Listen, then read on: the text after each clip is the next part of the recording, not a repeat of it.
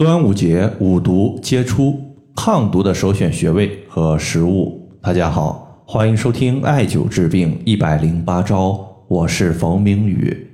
今天呢，我看到一位朋友他留言说，最近这几天小孩子呢，因为吃粽子吃多了，导致有点积食和咳嗽的问题。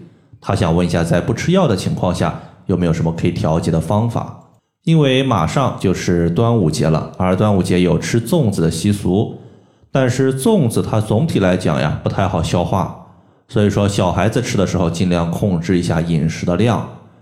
如果因为吃的多了，导致我们的脾胃无法及时的消化粽子，食物积聚在体内会形成积食，而长久的积食它会生热，轻则呢出现高烧，重则呢会导致一些口臭和咳嗽问题的出现。积食实际上导致咳嗽的原因比较简单。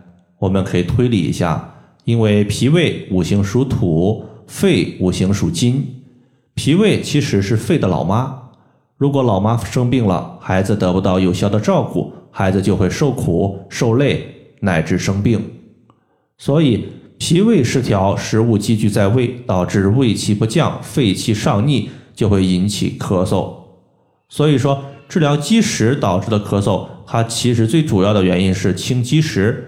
最常用的就是焦三仙，就是你去中药店去焦麦芽、焦山楂、焦神曲各九克，煮水代茶饮用即可。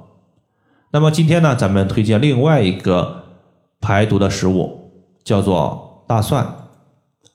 之所以选择大蒜呢，有两个主要原因。首先，大蒜它有抗菌消炎的效果。你像古代在打仗的过程中。出现一些损伤，那个时候可没有酒精，怎么办？取一定的大蒜涂抹，也可以起到适当的消毒效果。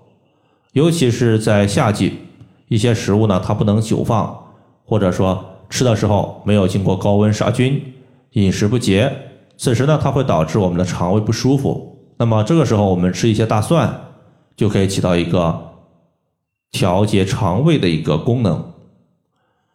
其次呢，大蒜它有一定的止咳的效果，因为从中医的角度来看，白色食物入肺，而大蒜的颜色是色白的，故而呢可以入肺，再加上其性辛温，能够驱散我们肺经的风寒邪气，所以说用大蒜来治疗伴随有一个咽痒的咳嗽，往往有不错的效果。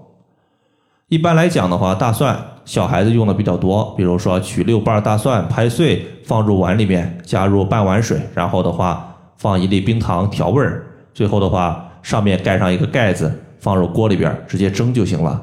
大火把水烧开，然后改小火蒸十五分钟。六瓣大蒜的量呢，一般成人或者说是五岁以上的孩子都可以。如果孩子比较小一两岁，那么取两到三瓣大蒜就行了。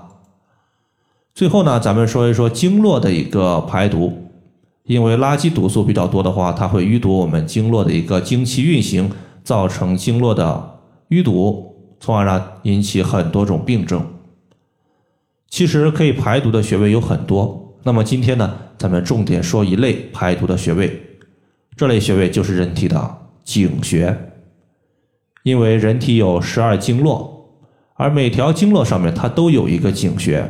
所以说，井穴在人体上一共有十二个。这十二个井穴呢，一般是以点刺放血的方法是最佳的，因为它们大多数就是位于人体的手指或者是脚趾上面。再加上井穴，它其实是每条经脉的精气初始的部位。我们刺激井穴，可以疏通整条经脉的精气。那么精气疏通了，那么精气对于垃圾毒素的一个。清洁净化，它都是有效果的。那么在这里，我需要提醒一点，就是十二个井穴之中，唯独有一个井穴，它一般是不能用点刺放血方法的。这个穴位叫做涌泉穴，是我们肾经的井穴，在人体前脚掌三分之一的凹陷处。